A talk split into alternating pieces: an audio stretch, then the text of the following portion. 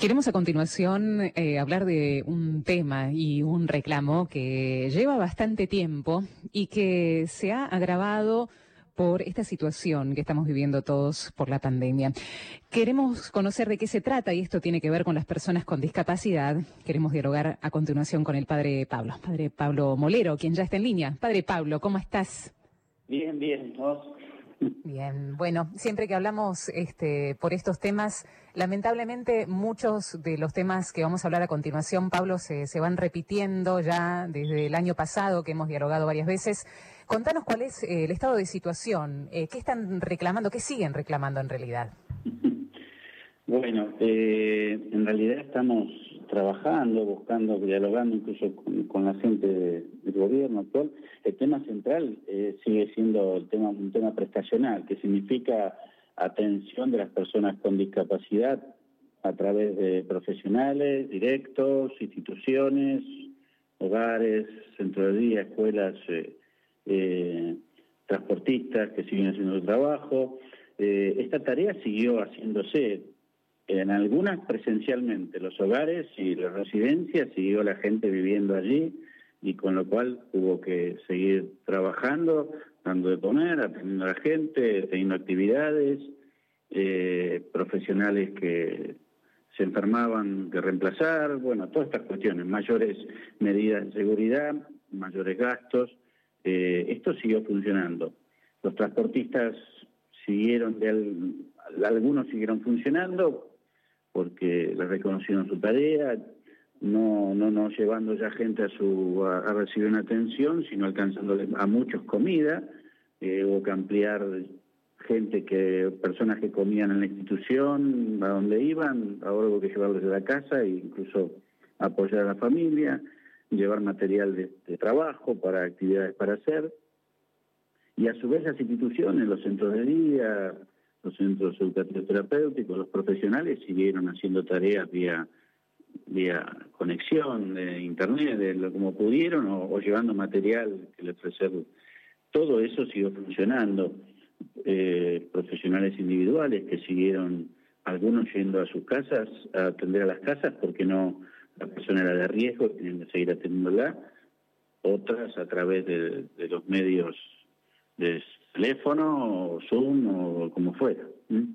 Eh, bueno, esto significa que siguió funcionando, eh, con lo cual eh, lo que se está pidiendo es que haya un aumento del último aumento dado y que ya venía con y que no era lo necesario fue en octubre del año pasado, sí, eh, 2019 y al día y que vuelvo a decir, ese aumento no reconoció los atrasos que también había. Tengamos en cuenta que en este tiempo se siguieron eh, los hubo aumentos de sueldos, hubo aumentos de, distintos sindicatos desde, el desde el comienzo de este año, algunos ya tuvieron aumentos, otros fueron ahora. Eh, eso hubo que seguir pagándolo y a su vez hubo aumento también de costo de vida con lo cual a junio de este de los nuestros números indican que a, grosso modo porque hay que analizar cada prestación pero casi un 70 de las instituciones estarían casi un 79% abajo de lo que significa su costo ¿sí? de atención por lo que se le paga qué significa esto que están se está en realidad las instituciones los aumentos de aranceles no fueron reconociendo los, los aumentos que hubo de sueldos, eh, los aumentos de costo de vida, y entonces lo que hoy ingresa como pago de esa prestación que se da eh, está atrasado casi un 80%. Eh, lo cual nosotros sabemos que ese número no, no se puede nadie va a dar un 80% de aumento, pero por lo menos estamos, las instituciones están pidiendo un aumento y los profesionales de alrededor de un 40% eh, para poder mantener la prestación que se está dando. O sea que tengamos en cuenta que esto implica profesionales, algunos siguieron, la mayoría, muchos siguen trabajando profesional y eh, presencialmente en los hogares y residencias, y otros lo hicieron a través de los medios, como hacen los otros, la gente está trabajando.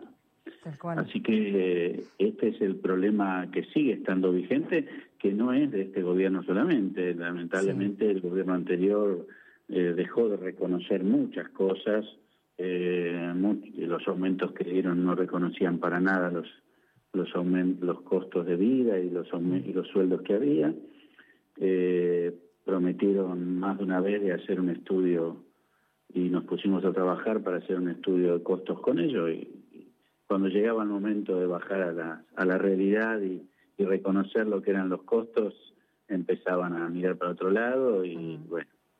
Así que esta es la realidad eh, que lleva a que las instituciones, que si bien es cierto que con este gobierno se mejoró en alguna cuestión ciertos pagos, por lo menos la eh, que sean más eh, el, atraso que había de pago se hizo si bien hay un cierto atraso pero se fue pagando más ordenadamente lo cual que te entre dinero de manera ordenada eh, y todos los meses algo y se recuperó algunos meses atrasados es bueno el tema es que lo que ingresa ya no llega a cubrir lo que se gasta eh, padre, quería preguntarte, vos nos explicabas muy bien y muy detalladamente que muchas instituciones y centros eh, han cerrado. Estamos hablando de escuelas, de centros terapéuticos y educativos, centros de día, servicios de apoyo a la inclusión escolar, centros de rehabilitación, centros de estimulación. Bueno, cerraron pero abrieron sus pantallas. ¿Cuál sería la consecuencia de que por esta situación también cierren sus pantallas? ¿Cuál es la consecuencia para la persona con discapacidad y su familia? Cuando decimos de cerrar sus pantallas es que algunos van a tener, algunos van, si no hay un aumento, algunos van a tener que pensar seriamente de que se, se cierra la institución. Así es. Este es el tema, sí. Eh, eh, con lo cual la persona que iba a un centro de día no lo va a tener, va a tener que buscar otro centro mm. eh, que lo atienda, con lo que significa, primero que encuentre vacante, eh, con lo que significa de pérdida de, relaciones humanas, de profesionales que lo conocen, de trabajo que se viene haciendo. eso, eso significa perder un profesional que, que quizás no, bueno, algunos lo van a perder porque con la pérdida de trabajo y lo que hubo ya esto va a pasar, pero eh, pero el, cerrar instituciones implica eso, que alguien ya no, no tenga dónde ir a hacer su rehabilitación o, lo que es su apoyo para la vida diaria. Eh, y eso es una realidad. Si bien nosotros siempre las instituciones eh, y se sigue funcionando, por eso lo que nosotros trabajamos es para que la cosa no suceda así. Eh, venimos hablando con distintos organismos y distintos responsables para que esto no sea así. El tema es cuando los números los números de porcentajes que, que se hablan a veces no son los que los que se están necesitando. Sabemos que es un momento difícil mm. para el país.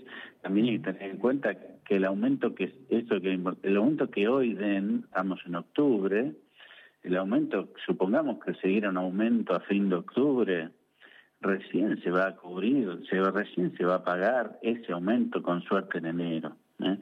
O sea, enero, febrero, porque los pagos son a 90 o 120 días, con lo cual eh, la institución eh, va a pasar esto, que esto lo planteamos también nosotros porque a veces dicen, bueno, pero hoy estamos muy apretados. Bueno, pero si no sale el aumento ahora eh, aunque sea escalonado, pero que pueda cubrir este, esto, esto que estamos planteando, eh, va, si la cosa se tira más larga, todo va a ser lo que a alguien le parece que hoy te di el aumento, no, te, me, lo diste hoy, pero recién lo voy a recibir tres o cuatro meses después.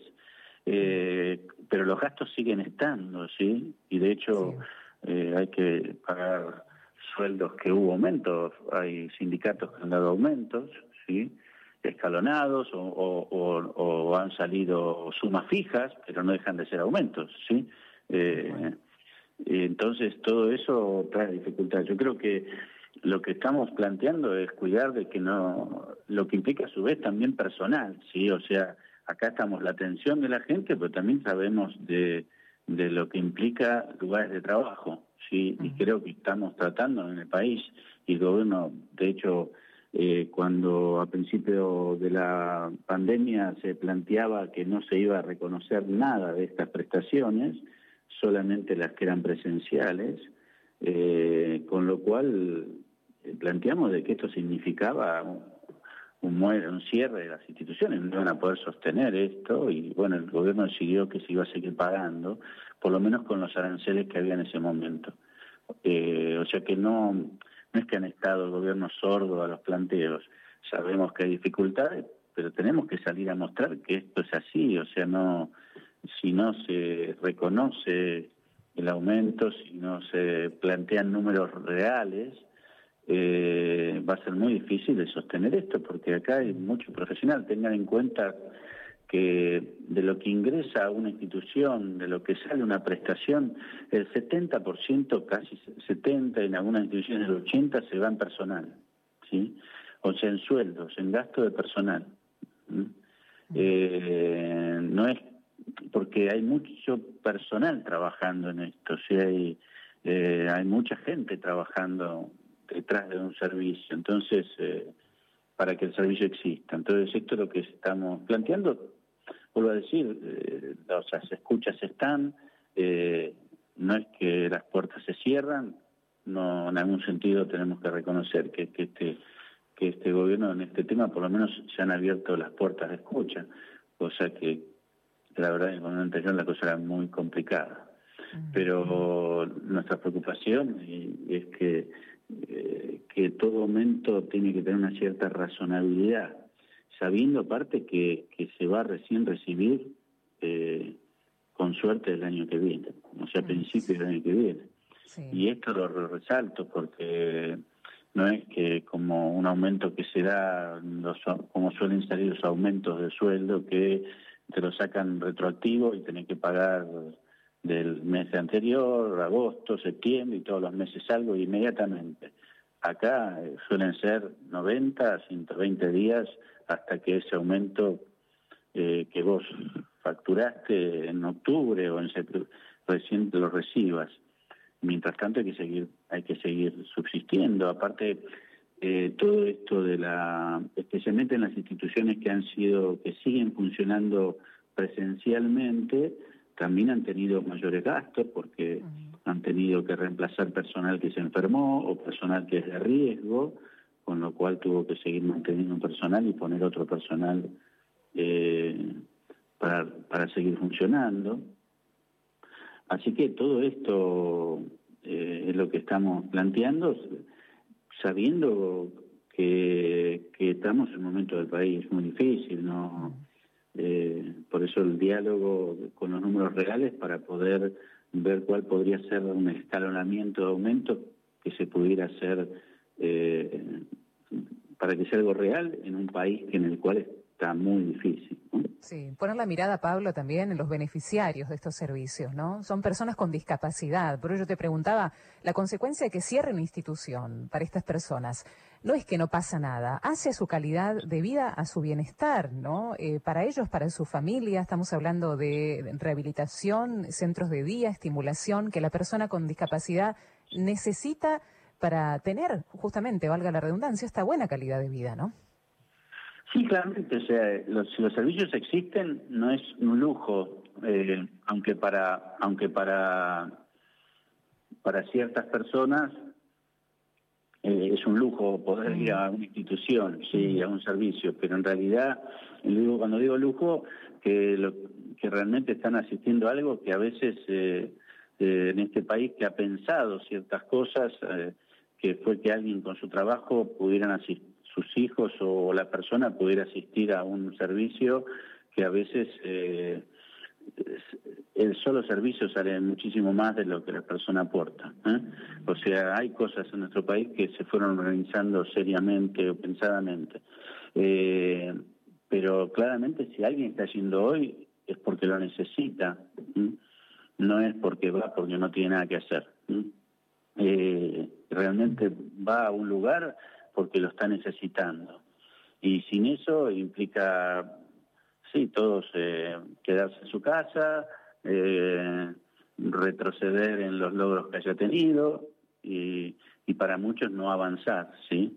Y concretamente ciertos servicios eh, es atender gente que la está necesitando hoy y no y no sobran los servicios porque incluso en la misma ciudad de Buenos Aires si no estuvieran ciertos servicios brindados por personas privadas eh, no habría servicio en lo, público sí en la hablando en la ciudad de Buenos Aires y en la medida que te vas yendo a otros lugares más todavía o sea no y y eso implica que un chico que nace pueda tener su rehabilitación sus terapias eh, iniciales donde haya que aprovechar el tiempo para desarrollarse. Si, si no existiera todo esto, eh, mucha gente no encontraría respuesta en los, en los lugares eh, públicos.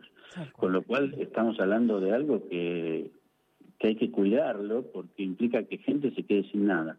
Y si quede sin nada implica que no va, no va a poder desarrollar su, su vida eh, inicial, sí, cuando descubre que tiene una discapacidad y hay que trabajar, y, o alguna persona que tiene alguna algún accidente.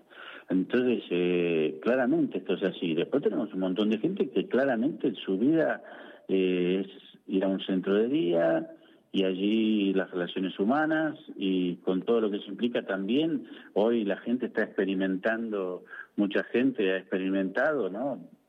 qué significa tener a los hijos todo el día en su casa.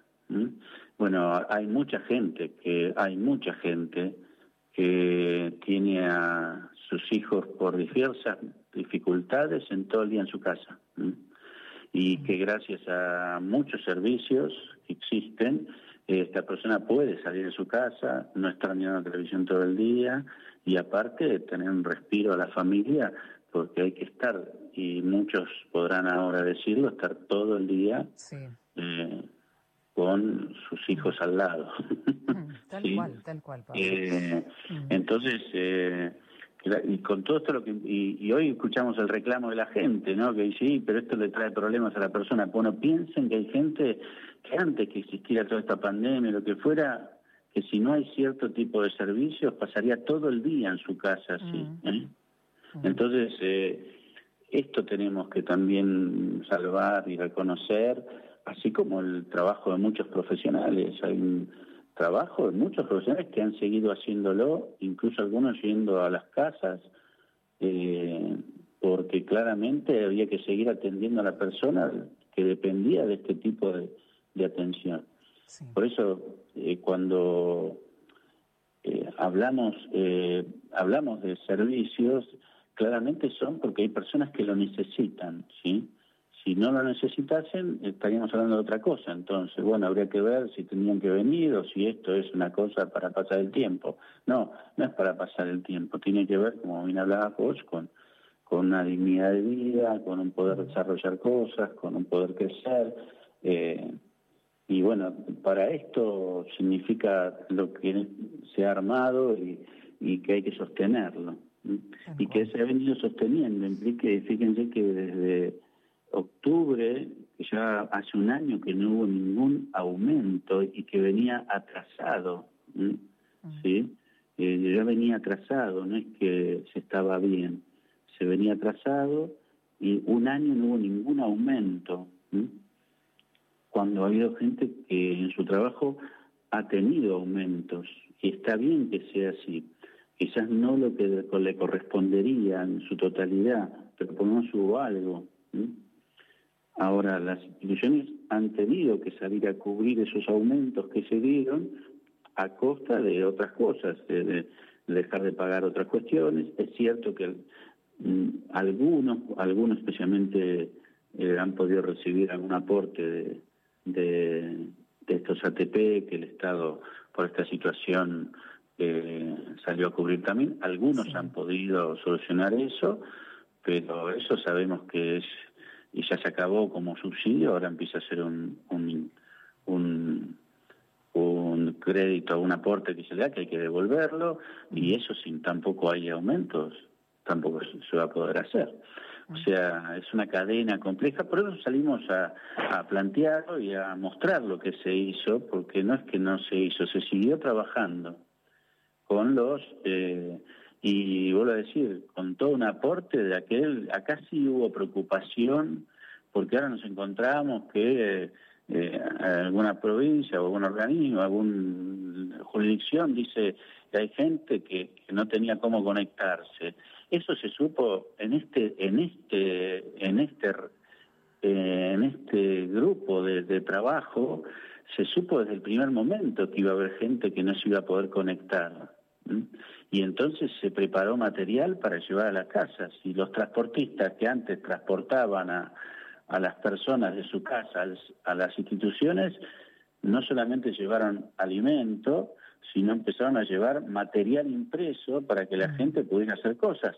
Porque desde el primer momento se supo que había eh, personas que por su situación social no tenían acceso a Internet, eh, pero aparte porque muchas de esas destinatarios eh, no les no les fue lo no era trabajaban en el en la relación personal del, con los profesionales delante nadie se quedó quieto nadie se quedó empezar a trabajar con un teléfono o con una computadora fue un cambio que también hubo que enseñar porque para la, para muchas personas con unas ciertas dificultades funcionales eh, no es lo mismo trabajar con una persona que te propone algo que tener un aparato delante o un teléfono como lo estoy hablando con vos. ¿eh?